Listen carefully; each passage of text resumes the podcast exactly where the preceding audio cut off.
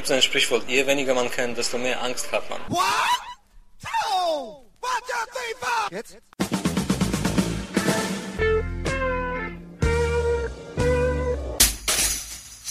Herzlich willkommen in der Kulturviertelstunde von www.kulturwoche.at und einem Interview mit dem Saxophonisten Adam Pironczyk. Jazz aus Polen in Brasilien aufgenommen, bietet das Adam Pironczyk Trio auf der CD Busem po Sao Paulo mit dem Bus durch Sao Paulo, erschienen auf Meta Records im Vertrieb von Peter Guschelbauer Sound Design Austria Alfred Krondraff und Manfred Horak trafen den polnischen Saxophonisten während eines Kurzaufenthalts in Wien zu einem ausführlichen Gespräch über das Musikeralltagsleben in Polen, über die Ohnmacht der Politiker und über die Macht der katholischen Kirche, und wir gingen der Frage nach, warum in Polen Jazzmusiker bisweilen Popstar-Status haben. Und nun zum Interview. Gute Unterhaltung wünscht Manfred Horak.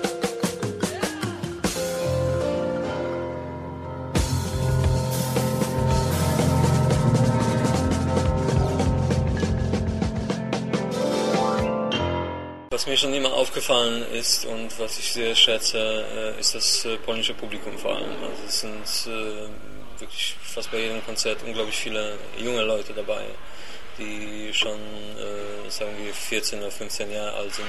Ja, ja. Also ich habe schon seit Jahren das Gefühl, dass äh, Jazzmusik in Polen so eine Art äh, Alternative zu Popmusik oder Klassik ist oder Heavy Metal, Rock. Was das auch die jungen Leute anspricht. Ja, auf jeden Fall, auf jeden Fall. Ja ich selber bekomme äh, von jungen Leuten ziemlich oft E-Mails, die wie was war meine CD schreiben oder fragen, wann die nächste rauskommt oder sowas. Also es, man kann sich als Jazzmusiker schon manchmal fast wie ein Popstar, vielleicht nicht, aber Popmusiker äh, äh, nicht verstehen, aber ja, man kann sich ab und zu mal fühlen.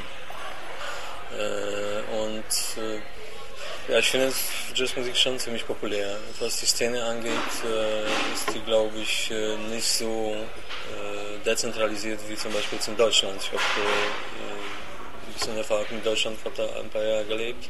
Und es, in Deutschland ist es auch so, dass sich die Musiker zum Beispiel aus Hamburg äh, nicht mit den Musikern aus München kennen. Die können sich untereinander auch nicht. Die polnische Szene ist vielleicht ein bisschen kleiner und man kennt sich einfach äh, ab einem bestimmten Niveau. Das ist, äh, äh, ja, das ist ganz positiv, finde ich, weil man sich quasi schon so, so ein bisschen wie eine Familie, äh, Familie fühlt. Kam dieser ursprüngliche Popularitätsschub des Jazz, den gibt es ja schon zu den Zeiten des kommunistischen Regimes natürlich. Äh, und vor allem da hat es ja, dass der Jazz populär wurde, weil es mhm. ja Ausdrucksform ja. war ja. wo man ja keine Texte verbieten konnte, da es ja keine gab. Ist das der Grund, dass es auch weiterhin so populär ist? Ich würde sagen, heute existiert der Jazz in Polen als, äh, wie ich schon gesagt habe, auf dem, auf dem gleichen Niveau wie andere Musikarten. Also Heute gibt es schon äh, nicht wie zu den, äh, zu den kommunistischen Seiten äh, alle möglichen äh, Ausdrucksweisen von Demonstrationen. Also man muss sich nicht durch, äh, unbedingt durch Jazz, Jazz äußern oder nicht durch, mit Jazz äh, gegen die politische Macht demonstrieren. Aber das ist bestimmt eine Weiterführung. In, 60ern, 70ern war Jazz in Polen wirklich eine Studentenmusik. Das heißt, es sind oft 1000 bis 2, 3000 Leute manchmal zu Jazzkonzerten gekommen. Ich weiß von älteren Kollegen, dass die sogar manchmal äh, richtige Fanclubs hatten. Die, es gab Leute, die mit fünf oder zehn sogar Autos der, einer Band hinterhergefahren sind, von Stadt zu Stadt, von Konzert zu Konzert. Also wirklich eine Pop- oder Rockband. Und das, damals war es schon sehr populär. Und ich denke, eine wichtige Rolle hat äh, auch Fernsehen gespielt. Ich weiß äh, selber noch als kleines Kind, als ich noch kein Instrument gespielt habe, wusste ich, wer, wer Thomas Steinko ist oder Zbigniew Namysłowski, weil die ständig im Fernsehen kamen. Es gab nur zwei Programme, eins und zwei.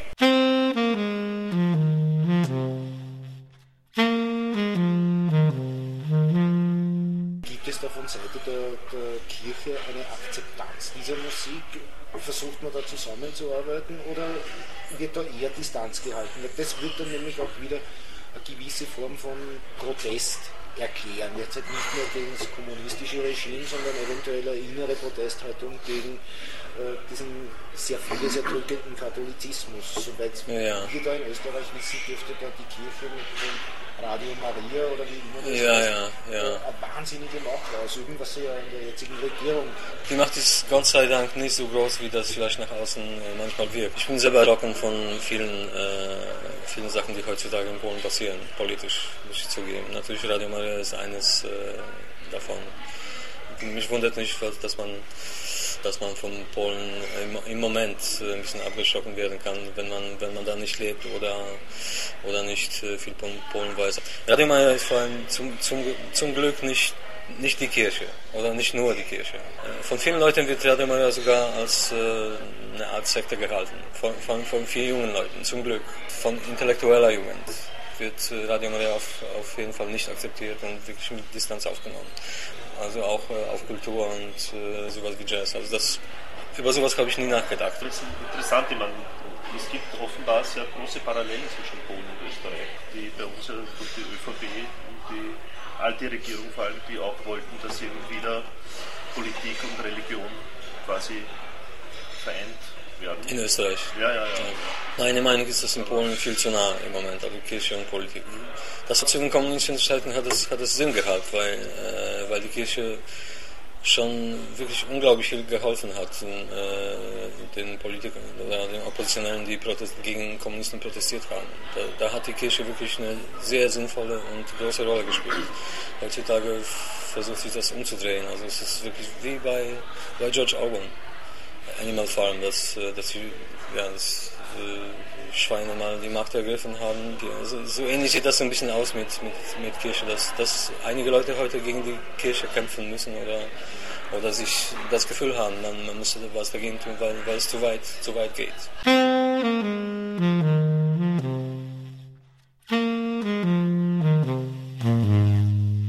dieser konservative Mainstream, der von der Politik ausgeht, äh, macht sich der unter den Künstlern bemerkbar? Es wirkt sich auf, generell auf die Stimmung im Land aus. Also nicht nur bei den Künstlern, bei den Künstlern natürlich auch.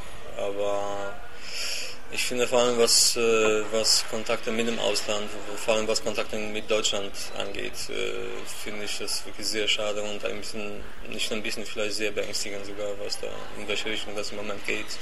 Also ich denke, dass, äh, dass unglaublich viel getan wurde nach dem Zweiten Weltkrieg für die Zusammenarbeit von Deutschland und Polen vor allem für die Versöhnung. Und äh, ich habe das Gefühl, nicht nur ich, sondern viele Leute haben das Gefühl, dass äh, ein, einiges wirklich innerhalb von ein paar Monaten, was äh, in 50, 60 Jahren nach dem Krieg erreicht wurde, schnell kaputt gemacht worden ist. Und ich merke immer mehr, dass, äh, dass äh, von, von Politikern oder von, von der Politik äh, das Zwischenmenschliche international sehr schnell kaputt gemacht wird. Das klingt, vielleicht banal, aber es ist wirklich so. Ich habe das gleich in Israel erlebt, zwischen Israelis und Palästinensern, die Palästinensern, die überhaupt keinen Krieg wollten, aber dann ist der Krieg immer wieder passiert. Die Leute haben dort normalerweise überhaupt kein Problem, miteinander zu leben. Und ich, da ich ein ein paar Jahre, ein paar Jahre in Deutschland gelebt habe und äh, natürlich in Polen bin, vor allem habe ich, äh, habe ich mehr Ahnung äh, auf beiden Seiten. Und es ist wirklich so, dass wir uns als Völker, als Nation mental kaum voneinander unterscheiden. Und äh, es ist, äh, es gibt ein Sprichwort, dass, dass je weniger man kennt, desto mehr Angst hat man. Und das ist, äh, das ist genau so, genau das, was heutzutage auch zwischen, äh, zwischen zum Beispiel Polen und Deutschland passiert. Die, Wobei es ja noch dazu gekommen ist, dass ja bei zwischen Polen und Deutschland die Grenzen immer wieder massiv verschoben worden sind. Polen als Land, als äh, Volk hat natürlich sehr viel gelitten in der, in der Geschichte. Das ist, das ist äh, gar keine Frage. Aber ich finde, man, man sollte nicht immer, immer wieder äh, nach hinten gucken, sondern wirklich, wirklich in die Zukunft gucken. Es, es gibt unglaublich Potenzial und das, wie ich schon gesagt habe, es ist unglaublich äh, stark und viel daran gearbeitet worden, dass es sich, sich zum Positiven, zum Positiven wendet. Und ich habe das Gefühl, dass es äh, wirklich ein bisschen kaputt gemacht wird im Moment. Und äh, ich finde vor allem, wir sind jetzt seit, äh, seit zwei Jahren in der EU und äh, ich habe das Gefühl, statt mit den, zum Beispiel mit den EU-Geldern auch einen riesen Schritt nach vorne zu machen, machen wir leider am Moment einen riesen Schritt nach hinten. Aber du bist ja polyglotter Mensch, du kommst ja wirklich in der ganzen Welt herum. Äh, bestes Beispiel eben die letzte CD mit So dem. Bus durch Sao Ja. Paulo. Wie bist du zu dieser Geschichte gekommen oder wie bist du auf die Idee gekommen? Die, wir haben vor zwei Jahren eine Tournee gespielt mit meinem Trio äh, in Brasilien. Das war eine 10-Tage-Tournee und ich dachte mir, wenn wir schon dort unterwegs sind, äh, warum sollen wir nicht ins Studio am Ende der Tour äh, dort eine nächste CD aufnehmen? Und das war sowieso schon der Zeitpunkt, wo ich eine neue CD aufnehmen wollte. Wenn er schon zum ersten Mal in so einem exotischen für uns Land äh, sich befindet und unterwegs ist, dass äh, sich die Stimmung, die Atmosphäre des Landes auf die Musik äh, auswirken wird. Und das war auch, glaube ich, so. Das ist eigentlich falsch, wie das einige Journalisten betrachten, dass das Latin Music ist, aber brasilianische Ist überhaupt nicht. Das, äh, in Brasilien ist nur ein Stück äh, spontan entstanden. Ansonsten ist das äh, meine Musik, die schon vorher geschrieben worden ist. Aber trotzdem hat sich die äh, exotische Stimmung, glaube ich, äh, indirekt auf die Musik ausgewirkt. Ja, wenn du das Begriff Exotik verwendest, wenn ihr auch Exoten für die Brasilianer? Was mir vor der Tour von einigen Leuten gesagt worden ist, dass unsere Musik vielleicht ein bisschen zu schräg sein könnte für die Brasilianer oder vielleicht so ungewöhnlich. aber im Gegenteil, wir haben wirklich fast überall Standing Ovations bekommen und es ist äh, sehr gut angekommen. Also im Moment eine nächste Tour dort geplant. Polen ist ja auch ein großes Land. Mhm im Vergleich zu Brasilien ist es ein kleines Land, mhm. aber Österreich ist ein Zwutschgerland. Ne?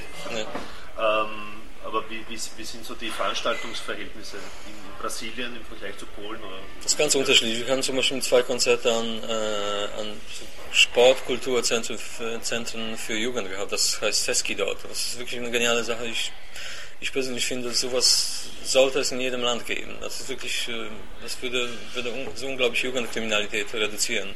Das sind riesige, äh, wie schon gesagt, Sport, Sport Kulturzentren. Da gibt es äh, Theatersaal normalerweise, Buch, Buchhandlung, ein Restaurant für Jugend, Swimmingpools. Also das ist wirklich ein, wirklich, wirklich ein Zentrum, Kultur- und Sportzentrum, wo sich die Jugend sogar ein paar Stunden aufhalten kann und was sinnvoll machen kann. Mit Trainings und so weiter. Und das ist, äh, es ist schon bekannt, dass die Jugendkriminalität vor allem in Brasilien ein sehr, sehr großes Problem ist. Und das ist, äh, ist so eine Art Vorbeugung. An sowas müssten die Politiker mehr denken, als jetzt an die Geschichte wieder neu.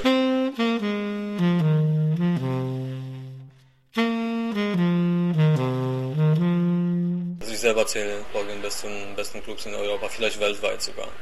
Es ist wirklich sehr angenehm, dort zu spielen und sich zu befinden. Es gibt äh, in Poznan in Polen sowas ähnliches heißt Blue Note. Und äh, jetzt entsteht wieder in Polen ein Club, äh, das heißt Aquarium. Es gab, es war, es war ein Kult-Jazzclub in Polen, Warschau, wo Leute, die Musiker, die zu Jazz Jamboree gekommen sind zum Festival, haben das Jazz Jamboree hat wirklich über die Straße stattgefunden von, von Aquarium Jazz Club. Ist leider abgerissen worden vor ein paar Jahren, weil Inter, das Inter, Intercontinental Hotel gebaut wurde. Jetzt entsteht äh, nicht weit weg davon in einem ganz neuen Gebäude so, ein, äh, so eine Einkaufspassage das neue Aquarium. Ich, mein, ich bin, bin mal sehr gespannt.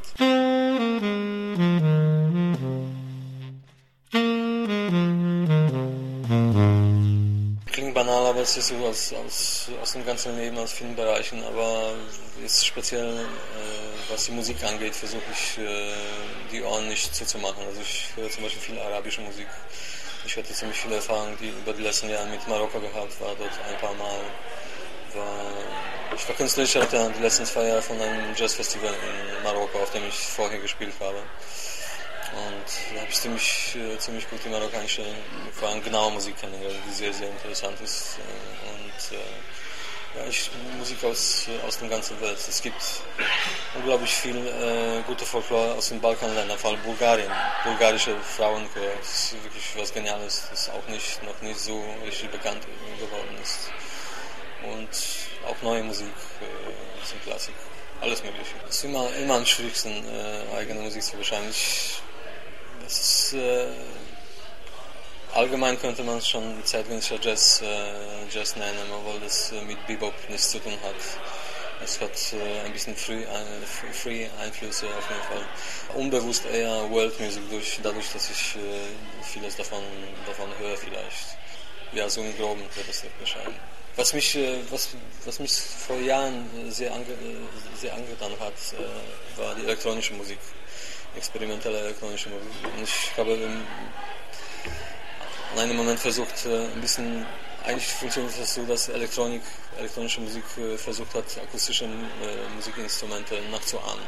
Ich habe versucht, in einem Moment habe ich mir gedacht, es ist interessant wäre, zu versuchen, das Umgekehrte zu machen, das heißt auf akustischen Instrumenten ein bisschen Elektronik nachzuahmen. Und äh, dadurch kann auch sehr interessanter Sound äh, entstehen. Aber es sind eher un unbewusste Einflüsse.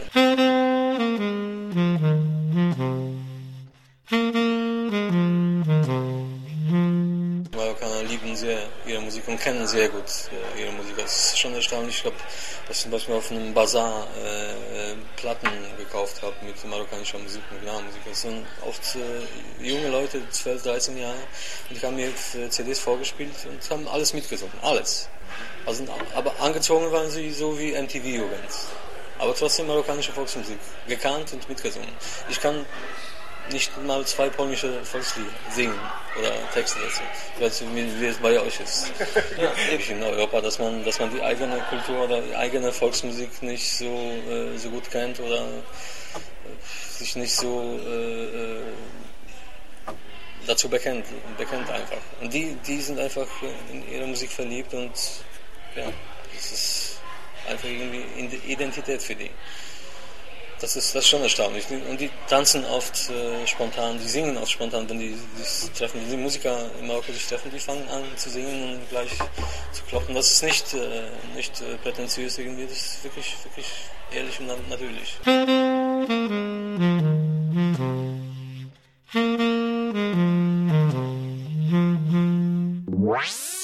Somit sind wir wieder am Ende der Kulturviertelstunde angelangt. Danke fürs Zuhören und danke fürs Dranbleiben. Bis zum nächsten Mal.